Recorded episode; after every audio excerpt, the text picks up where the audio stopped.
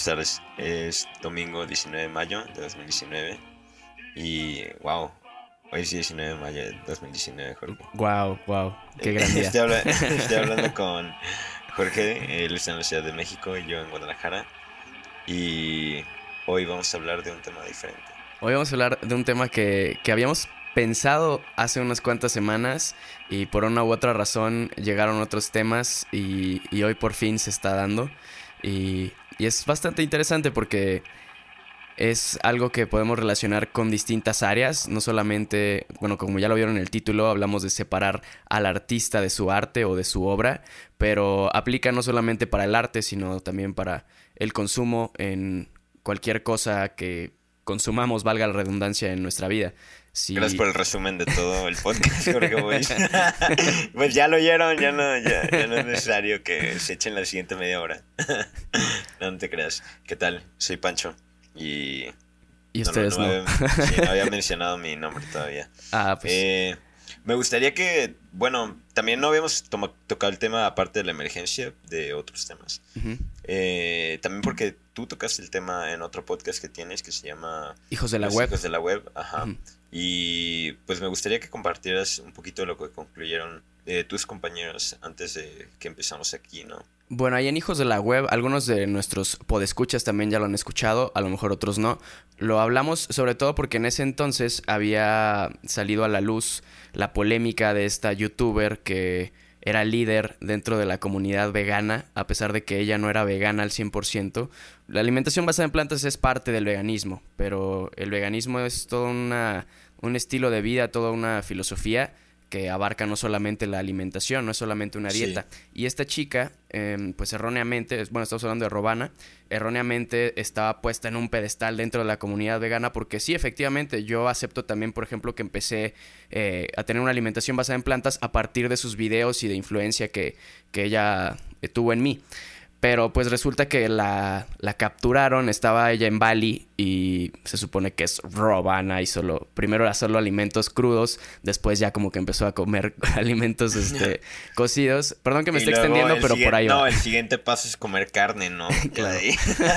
Y bueno, total Y que estaba en un hizo, restaurante, ¿no? estaba en un restaurante y la cacharon ahí, tenía un pedazo de pescado y pues controversia, ¿no? Así todos, ca, ca, ca. Entonces afectó muchísimo al movimiento y obviamente luego, luego empezaron a salir eh, Marco Antonio Regil y su equipo de doctores a defender, a decir, pues es que sí, o sea, hubo ahí una inconsistencia que, que afectó bastante al movimiento hasta cierto punto. Sí. Entonces, por eso fue que nosotros hablamos hasta cierto punto de el tema, en este caso, no tanto como del arte, sino de, pues, si, va- si sigues respetando a alguien que va en contra de lo que está proponiendo desde un inicio, por así decirlo. Sí, porque ese es el asunto del- de todo el tema, ¿no? El, el, el núcleo de donde parte toda la problemática, el dilema. Porque te voy a dar otro ejemplo, a lo mejor el de Robana o Ujú. Robegana, ¿cómo se llama? Robana. Bueno, no, no te creas, no le quiero dar eh, suscriptores, no importa. Bueno, pero otro ejemplo podría ser el de Jerry Lee Lewis, que esta semana traté de promocionarlo de alguna manera en el Instagram, pero Ajá, no mucha gente lo conocía y espero que ya la hayan conocido después de eso porque tiene música genial. ajá. Pero, pues mira, estoy admirando su parte de músico a pesar de que le disparan el pecho a su bajista. Ay, Se, ajá, se casó con su sobrina de 13 años y, tra- ajá, y trató de estrangular a un hombre, ¿no? Y aunque cumplió y, y fue castigado y enjuiciado por esos crímenes, pues no, no, no desquita que lo haya hecho, ¿verdad? claro. Eh, y, di- y digo, es un caso muchísimo más extremo que el de Robana, que Sí, claro, ya que no porque- trata solo de la incongruencia, sino de una, una brújula moral que está en otra parte completamente. Y de hecho, y de hecho quisiera que también vayamos a empezar a diseccionar la, la parte que viene en la influencia y el actuar, ¿no? Que es otro tipo de problemática en sí. Ahorita la tratamos. Eh, por ejemplo, otro que era Miles Davis, ¿no? Él no tenía un mensaje como si solo era un músico. Él tocaba la trompeta y la tocaba muy, muy bien, ¿no? Pero era un proxeneta y lo, lo admitió. Había abusado de un montón de esposas y de la heroína. Y bueno, él, él decía que había que mantener en línea a las mujeres golpeándolas de vez en cuando, ¿no? Y no era el único. Lead Belly trató de matar a su primo. Ajá, y apuñaló a muchas más. Picasso golpeaba también mujeres y era un reconocido misógino. Claro. Eh, Y se ve en sus obras, ¿eh? Que, que, que igual ¿Ah, lo podemos sí? tocar más adelante, pero... Sí, bueno, sí, en algunas de sus obras, o sea, pues la misma del beso, se ve que hasta la mujer está así como que se quiere quitar y él está así obligando, ¿no? O está el caso también, este, de Pablo Neruda, ¿no? Ah, también. Ahorita, de hecho, lo iba a mencionar al ratito, pero a ver, cuéntame de él para no tener que. Pues nada, o sea, que creo que es una obra que publicó de Confieso que he vivido y narra prácticamente cómo es que abusó de una mujer. O, o poemas como, no sé, me, gusta cuando callas porque eres invisible. No mames, o sea, Porque estás como ausente, no Ajá, hay que, no hay que sacarlo. Sí, es Pablo. eh, sigue siendo Pablo Neruda. Un poquito de respeto. Perdón. Eh, es otra cosa, ¿ves? Por ejemplo, eh, comenzamos a perder respeto porque sus acciones fueron irrespetuosas, ¿no? Pero luego dejamos de modular nuestro actuar porque decimos, bueno, esa persona fue mala, yo él merece que sean malos con ellos, ¿no? Ujú. Pero tú vas a tomar el, el papel de verdugo en ese sentido. Es decir, eh, eso no le quita que, se, que haya sido un literato de calidad exacto. de, de de otro nivel, ¿verdad? Para nada. Y De como ha pasado eso- con, otro, con, con actores también, ¿no? O sea, o con... Ya mencionaste varios músicos, pero no sé... eh, Eso no lo sé. perdón, aquí Alexa se confundió. no sé por Qué qué, habló. Ya, ya Este- viste que las redes sociales nos vigilan. Se está revelando las máquinas. Eh, perdón, pero decía así como di- diferentes. Sí, oye, ni siquiera dije Alexa. Eh, diferentes artistas, como por ejemplo algo más contemporáneo, como el, el caso que, que salió más reciente, siento yo, el de Chris Brown. Bueno, Justin Bieber Ah, claro. publicando una imagen defendiendo a, a Chris Brown, diciendo que como la gente por un error que cometió, y eh, hablando de este error, pues ¿cuál error? O sea, fue la madriza que le puso a Rihanna, eh, todo, todo el historial de violencia que tiene este güey, o sea, amenazó, amenazó de muerte a Frank Ocean, eh, atropellado gente, o sea, tiene un historial de peleas y de violencia. Y Justin Bieber, bueno, dijo, solo por un error que ha cometido, eh, aparte poniendo Chris Brown más Tupac. no, perdón, Chri- perdón, era que Chris Brown más. Michael Jackson igual a Tupac, una cosa así, ¿no? o sea, que sin sentido. Y después salió J Balvin a decir, como a, a probar su Pues, mensaje poniendo un Él 100. había, él había colaborado con, con Chris Brown, ¿no? No sé, no sé si J Balvin colaboró con Chris Se- Brown. según yo, hicieron una canción juntos y mucha gente lo empezó a criticar por eso. Pues también. luego de ahí empezó a salir la gente a cancelar a Justin Bieber y a J Balvin por estar apoyando a Chris Brown. Y digo, ahí es cuando entra lo que estabas comentando, que le quita valor a, a lo que haya creado alguien por las cosas que ha hecho. Sí, entiendo. Ahora, también, el valor se lo quitaron ellos solitos al hacer esas cosas, ¿verdad? Eh, su música no vale un pepino para mí. es- De hecho, deberían pagarnos por escucharla, no puedo creerlo. Chris Brown es insoportable, también Justin Bieber, y disculpa, pero... Pero bien que estás bailando J Balvin en la boda. ¿no? Ay, no, ni me digas. eh, No, no voy a empezar a hablar de eso. Mejor te voy a hablar de, por ejemplo, otro tema es el de Michael Jackson y Living Neverland, ¿no? También supiste un poquito de eso. Sí, Eh, sí, sacaron me este tocó ver el- de. la primera parte del documental. Oh, es extensísimo, ¿verdad? Yo, yo tampoco, yo tampoco pude terminarlo. Y es que también de repente hasta martiriza al, al espectador, ¿no? Michael Jackson violaba niños y hay evidencia, ¿y yo qué hago? Claro. ¿Voy a dejar de escuchar Thriller? Claro No, que y es no. que ese es otro, ese es otro tema, ¿no? O sea, con, cuando los artistas ya murieron, porque hay una tendencia a pensar hacia si estoy yo apoyando a este artista, le Ah, voy a claro. generar más ingresos y pues unos vivimos en el- una sociedad capitalista donde todos sabemos que si tienes dinero, pues tienes poder y vas a poder seguir haciendo las Sí. cosas que se te den la gana. En el caso de los artistas que ya murieron, como, como ya mencionábamos, por ejemplo, a, a Picasso o no sé, a. Michael Jackson o qui- quien tú quieras que ya haya muerto, ahí es como ya pierde entonces, eh, ya le gana más su obra a pesar de lo que haya hecho. Yo en esos casos me quedo, por ejemplo, con Michael Jackson. A mí me parece que, que fue un estupendo bailarín, mucha de la música que tiene también me, me gusta, pero si yo llego a hablar de Michael Jackson y, así como ahora decir que todo eso me agrada de Michael Jackson, también en todo momento me sentiría con la obligación eh, de comentar que, que, que no tenemos que olvidar todo eso malo que también hizo. Sí, a lo mejor no, no obligación, ¿no? Pero al menos Bueno, desde mi punto de vista, cabeza, ¿no? ajá, en mi ah, punto de bailaba vista. bien y violaba niños. y- pues es fuerte la, la, la relación y ahorita que también pues mencionas a la gente muerta, me gustaría comentar el caso, por ejemplo, de, de Octavio Paz, ¿no? Que, un poquito admirado, un poquito odiado aquí en México, ni modo que eso va a ser, ¿verdad? Eh, pero por ejemplo, en el Fondo de Cultura, ¿no? Ahorita que entró Taibodos también a, a, a, bueno, lo que sea, como comisionado del Centro del Fondo de Cultura Ujú. eh, Económica, eh, él propuso bajar los precios de los libros, ¿no? Hasta 10 pesos algunos. Ujú. Eh, y es que, por ejemplo, Octavio Paz está muerto. De verdad está muerto. Ujú. Y por, o Neruda o, o John Sebastian, ¿no? Toda esta gente está muerta y, sin, y de nuevo, sin embargo, tú puedes seguir accesando a sus contenidos o lo que produjeron en su vida. Eh, esta obra es manejada por otro tipo de gente mala. Entonces te vas a poner a analizar cada, toda la cadena de suministro. Claro. De que quién es el director del Fondo de Cultura y por qué decidió esto y quién fue el que empacó el libro y cuál fue la impresora que... Sí, es que ponerse ya muy excelsos No, en... eh, es, una, es una cosa loquísima, de verdad. Y, por ejemplo, ahí, por ejemplo, no estaría mal, por así decirlo, consumir a Octavio Paz si estás de acuerdo con toda la gente que está llevando la obra de Octavio Paz. Pero eso ya es también diferenciar completamente quién te está brindando lo que, lo que hizo esa persona, ¿verdad? Claro. Y, y no solo la persona como tal, porque J Balvin también, si vas a dejar de consumir J Balvin, pues tienes que dejar de consumir eh, Universal ver- también, ¿verdad?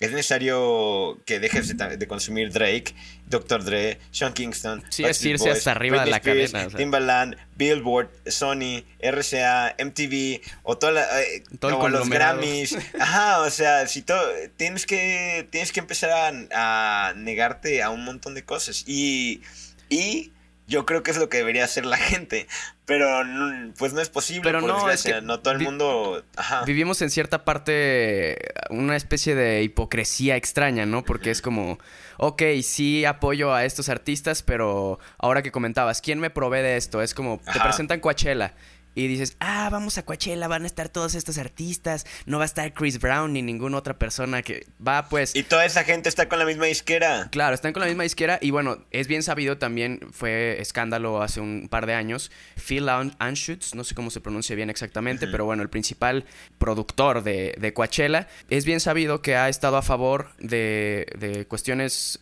anti-LGBT, anti-marihuana, cosas así que... ¿Cómo que- se llamaba, perdón? Phil Ansch- Anschutz. Anschutz. Eh, entonces, él es el que organiza Coachella. Es él es un empresario billonario Ok. de, de- de Estados Unidos. Tiene distintas empresas eh, de energía, de caminos, periódicos, películas. Y bueno, entre de todo su dinero, parte se va también para, para organizar Coachella cada año.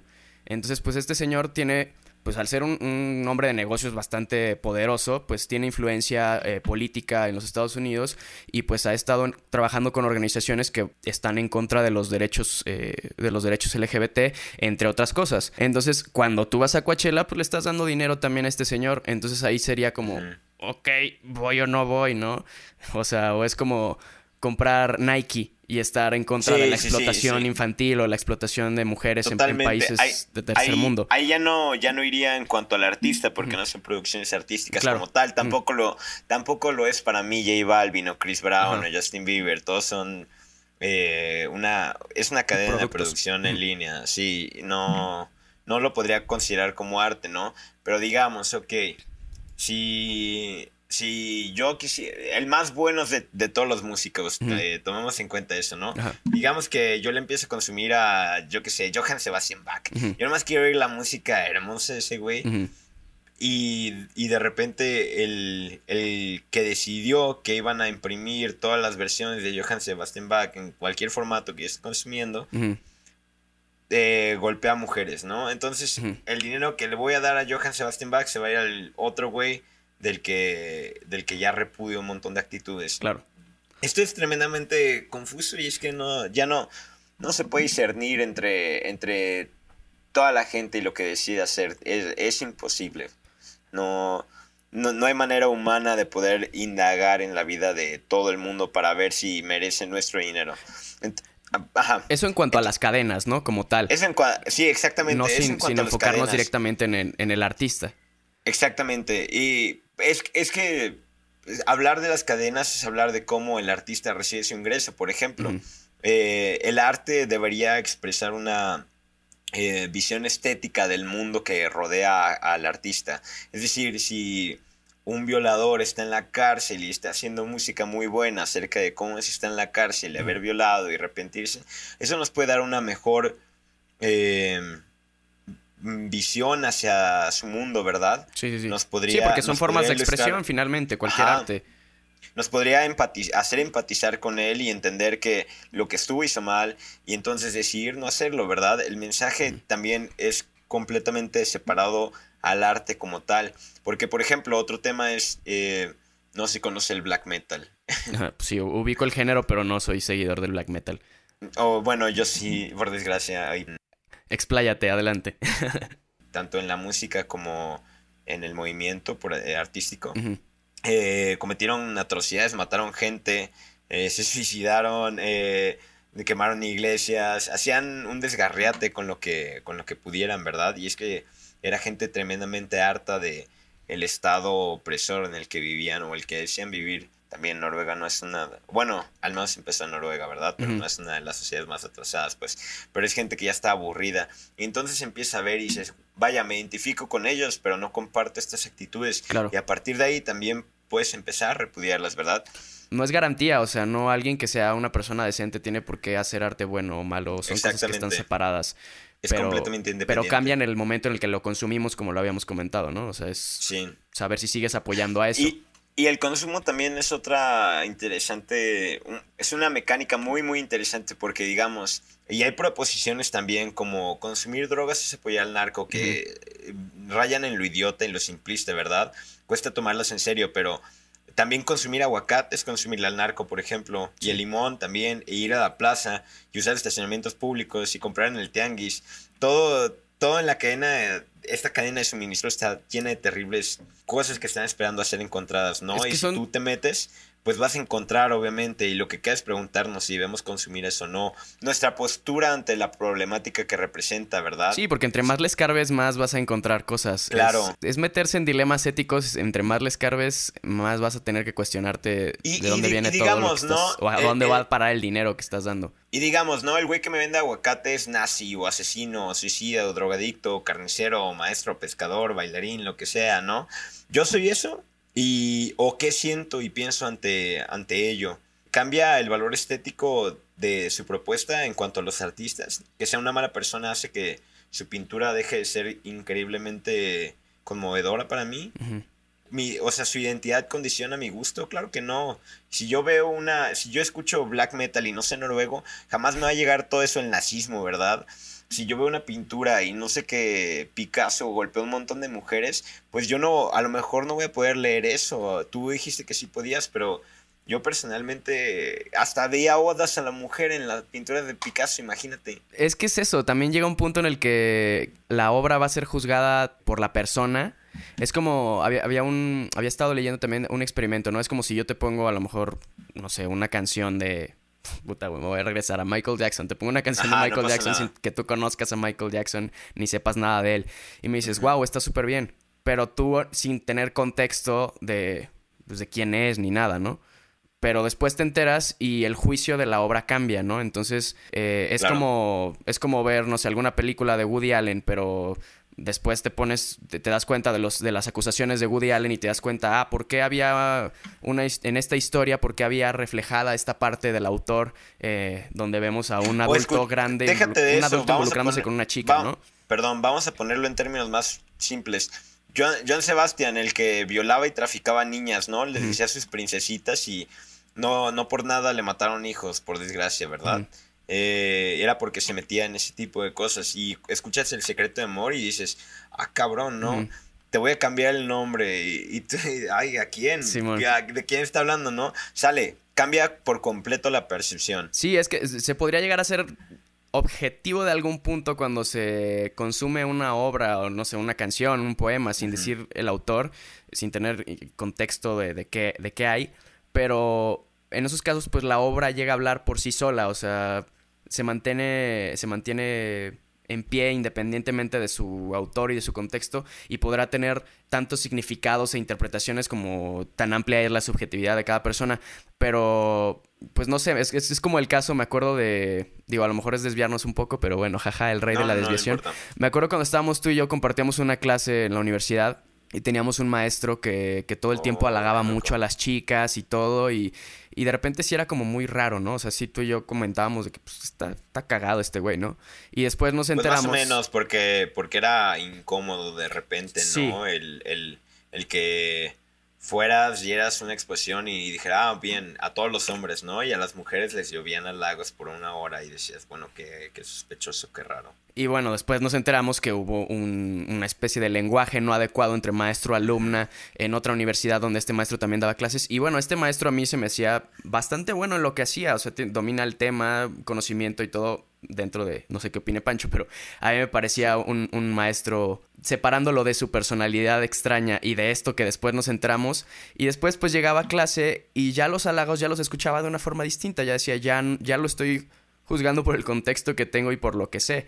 Pues es acoso al final. Sí, es acoso, ¿no? Y finalmente. si lo sentíamos, si lo sentíamos extraño de esa manera, no es porque significaba que era extraño, ¿no? Y había no, algo en nuestra intuición nos dijo, de, no tienes que tampoco deslindarte de tu intuición. Si sientes que algo está mal y no te late consumirlo, no lo hagas, ¿no?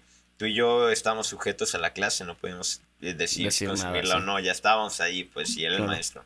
Pero, Sale, ¿no? pero se convierte en algo. Sí está en lo moral, pero también es ya algo emocional. O sea, porque es una.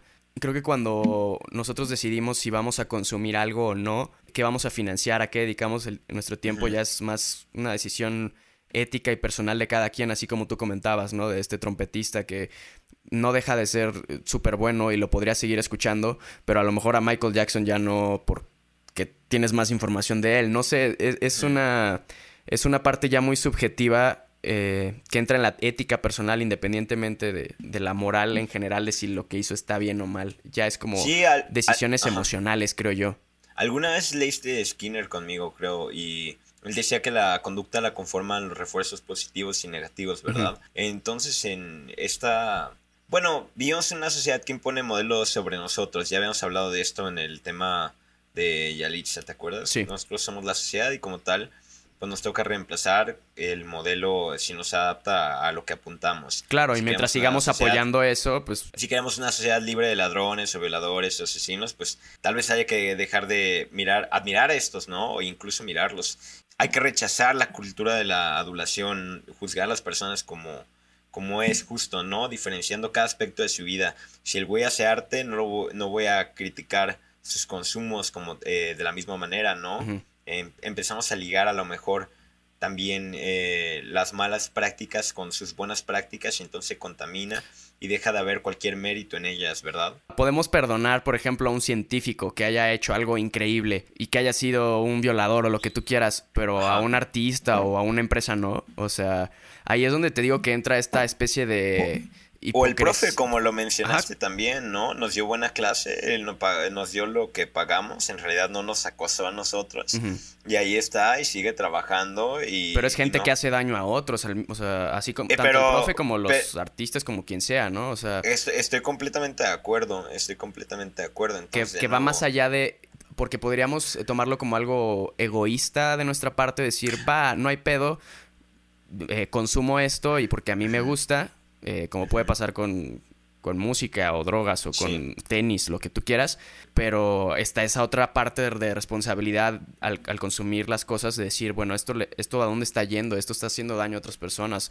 Eh, es importante poner como lo que tú decías, una especie de, bueno, no lo mencionaste tú esto, pero yo, yo lo veo como una especie de castigo social para no seguir reforzando este tipo de comportamientos y actitudes en nuestra sociedad. Pues ya íbamos para allá, ya íbamos para allá. Eh, la cosa es, si vas a dejar de admirar esto, si viene un tipo de castigo social, ¿no? Decirle el repudio de la gente. El famoso cancelado que, que está en, en, Twitter, ¿no? De que cancelo a no sé quién porque hizo esto y vas. Y, y, y está chistoso porque, por ejemplo, Moku Santanas, el, el, el gobernante de, de, Bogotá, utilizaba esto para, para educar en vialidad a la gente de, de la ciudad. Uh -huh. eh, cuando estaban en un cruce eh, y cometía alguien una infracción o, o era muy lacra o lo que sea, a todos los ciudadanos con su licencia se le dio un, dos letreros, uno con un pulgar arriba y uno con un pulgar abajo. Si alguien te hacía una agachada en el tráfico, le dabas pulgar abajo, ¿no? Uh -huh. en, dentro de un año, la gente, la vialidad en, en, en, Bogotá, perdón, en Colombia, empezó a mejorar muchísimo, ¿no?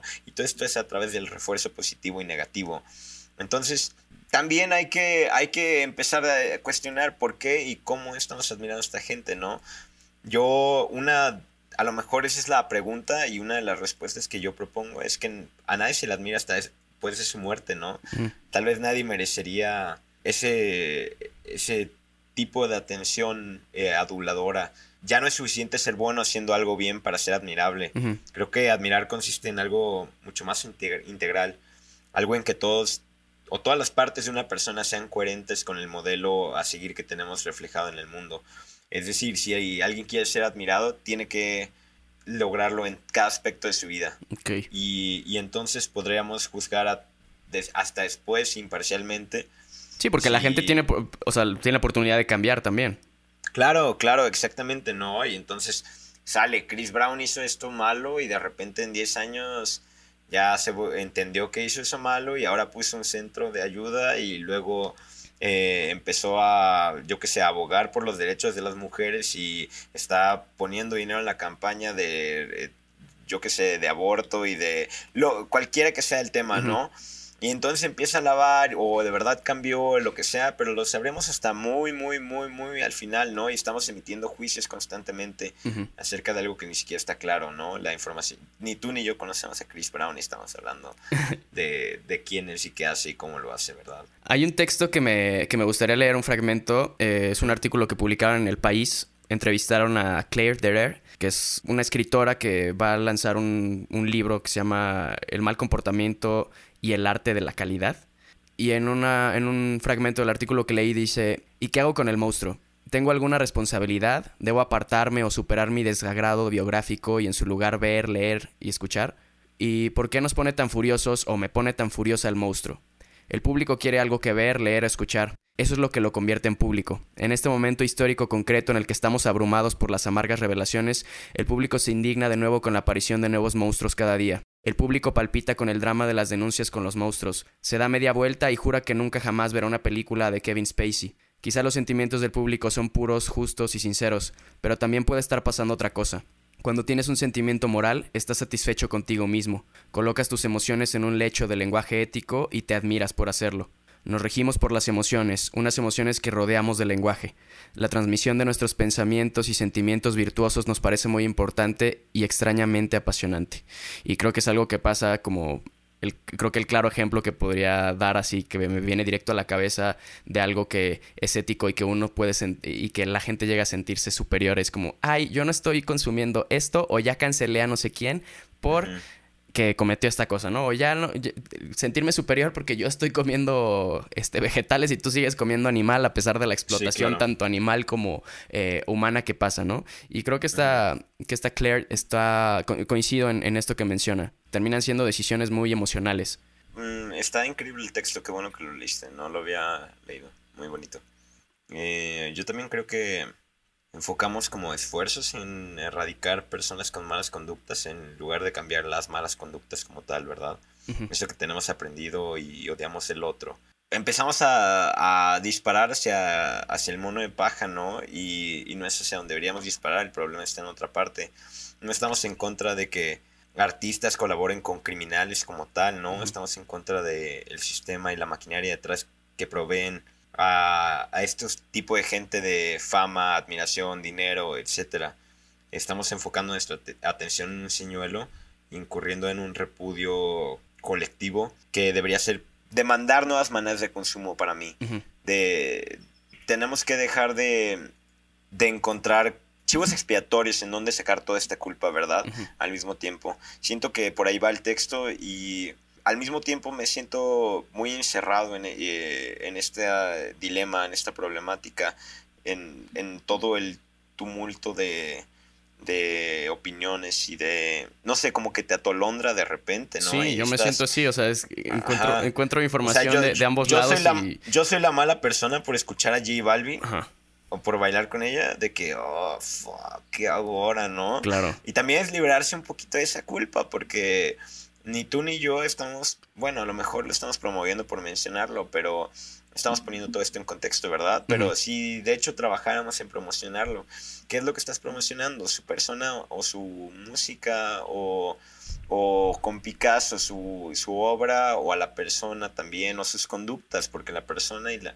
También la, la Fundación Picasso, ahí tiene un montón de, de proyectos para ayudar al mundo también, ¿verdad?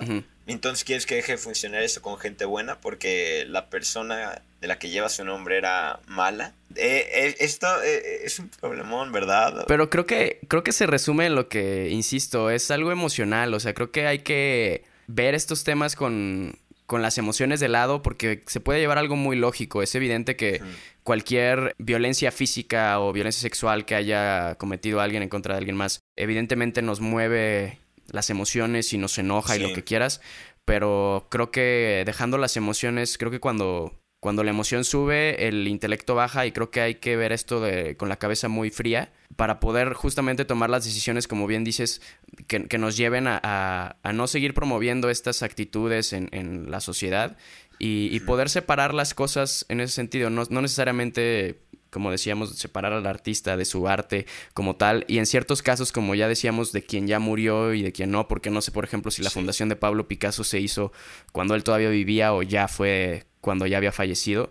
Pero sí, o sea, ¿qué culpa tendría todas estas acciones buenas de llevar el nombre de alguien que hizo algo terrible? Que sería lo mismo que con... Y, y- y no es que todo lo que haya hecho es terrible. No, claro, no, o sea, no, no le podemos es- por, Ahora sí que nos vamos a escuchar muy, muy Justin Bieber, pero no por un error eh, le quitas todo lo demás. Ya regresamos ahí, Ya ¿verdad? regresamos a lo mismo. A lo, me- Pero es a que- lo mejor Justin Bieber también hizo esta reflexión, pero vamos, vamos a, removernos de Justin Bieber y de, y de toda esta... Es lo que te digo, de repente como que caes en, en sí o no.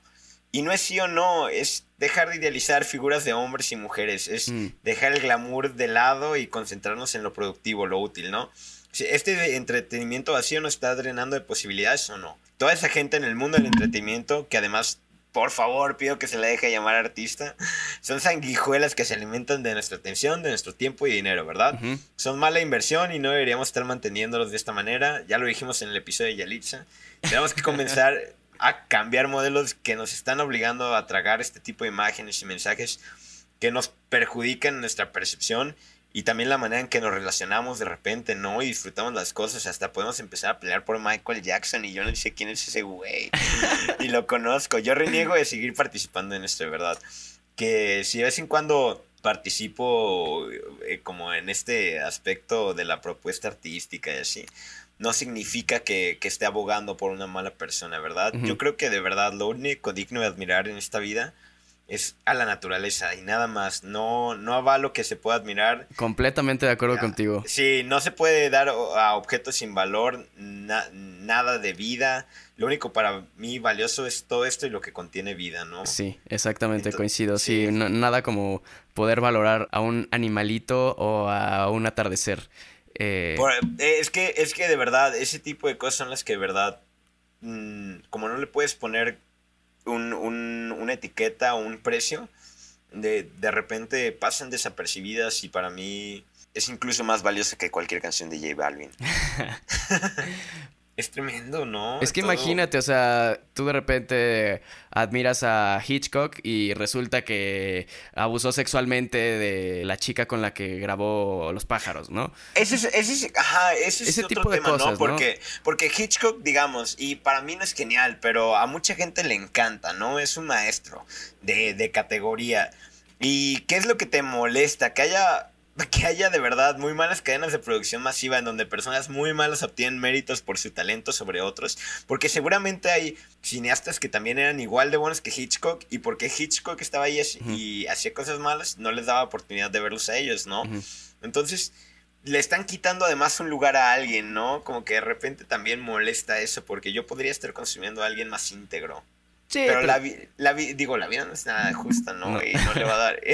No, aquí sea, finalmente, finalmente son, yo creo que son relaciones públicas, ¿no? O sea, hay gente exacto, exacto. que lo, ha- lo ha aceptado y en la industria del entretenimiento es eh, un 40%, si no es que más, de relaciones Sí. públicas y el y resto ahora, de talento. La otra, la otra es la obra de Hitchcock, eh, que ahorita mencionaste Los pájaros, ¿verdad? Eh, ¿Esa te habla acerca de violar mujeres? O, o, o, o de repente no te asustó porque como ya sabías que era de un, un abusador. O te asustó porque era de un abusador.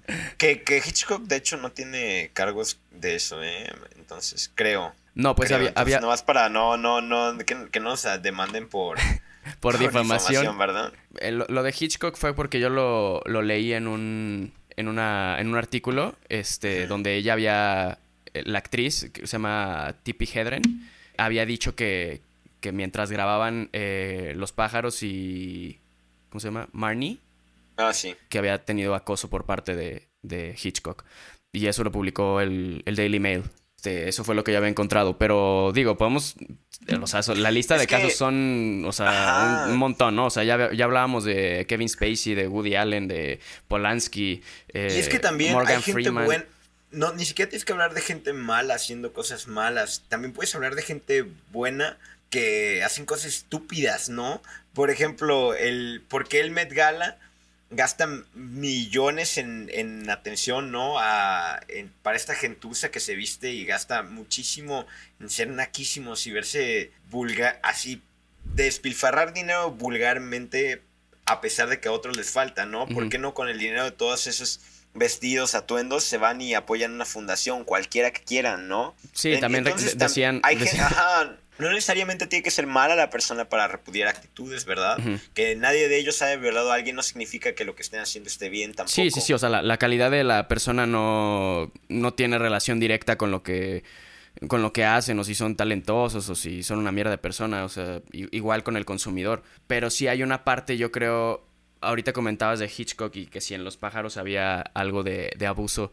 No es el caso como, como comentaba en, con Woody Allen, por ejemplo, que te puedes ir a, a Manhattan y se ve ahí una relación de alguien mayor con alguien menor y finalmente no todas las obras Manhattan está hermoso. no ¿eh? todas las obras, no todas las obras de arte son así, pero en su gran mayoría, pues son extensiones y como lo mencionamos, mencionábamos al inicio, son formas de, de expresión de lo que realmente es el artista. Entonces, a veces sí es necesaria la, el, el contexto de, de la obra de arte en el momento de consumirla. Para, para poder ser un poco más objetivos o más críticos ante ello, porque si no pasaría lo que ya habíamos mencionado, de poder escuchar eh, o leer una poesía sin saber de quién es y después te digo de quién es y ya dices, ay no, ya no me gustó porque viene de un violador. Sí. Creo que es, eh, es una excelente conclusión y manera de cerrar, ¿no? Eh, hay, que, hay que comprender de dónde provienen nuestros juicios, cómo los emitimos y, y cómo es que nos están llegando las cosas que nos llegan, ¿verdad? Y tener cuidado con, con el con el poco consumo ético que podemos tener en el capitalismo, Sí. no, no tener, no cargar con esa culpa, hacerlo lo posible en medida de uno, como decías, pues a lo mejor en vez de estar señalando, o sea, sí, perfectamente, qué bueno que se señala y que se esté promoviendo eso, pero también, como dice, como dice el dicho que cuando con un dedo apuntas hay otro apuntando hacia ti, también voltear a ver qué estamos haciendo nosotros y si dentro de lo que cabe hay, hay cuestiones que podamos cuidar más en nuestro consumo y hacia dónde va nuestro nuestro dinero, pues, pues chido, ¿no? Eso de usar popotes, pero ¿qué tal los desechables o aventar colillas en la calle? Sí, lo puedes extrapolar. Si nuestras calles fueran kioscos, no estaríamos como estamos. Perfecto, pues genial, Jorge Boes. Estoy, estoy contento con esta reflexión que hicimos. Eh, me gustaría agradecer a Melissa García que dio la inspiración un poquito para proponerte este tema.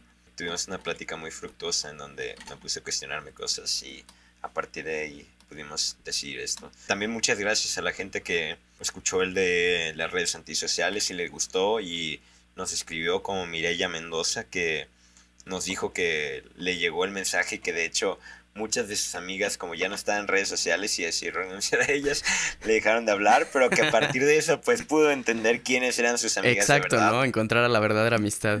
Genial, ¿no? Bueno, de alguna manera, aunque, aunque, bueno, no sé, hay, hay, hay unas por otras, tienes que pagar algunos platos rotos de repente.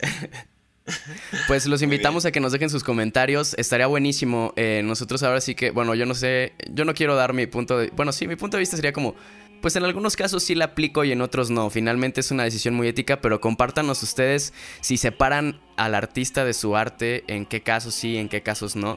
Eh, estaría buenísimo que lo contaran en el Instagram, nos manden un mensaje a arroba nuestra humilde opinión, o ya sea a Pancho Legaspi o a Jorge Voice. Muy bien. En cualquier, en cualquier red social nos van a encontrar igual, ¿verdad? Así es. Y, y también el podcast está en YouTube, en Spotify y en Apple Music para quienes lo quieran recomendar.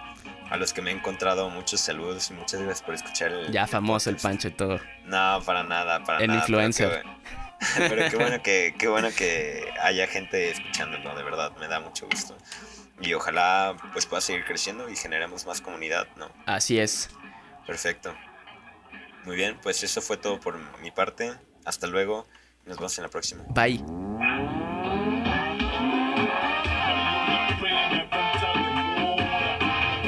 Quítate tu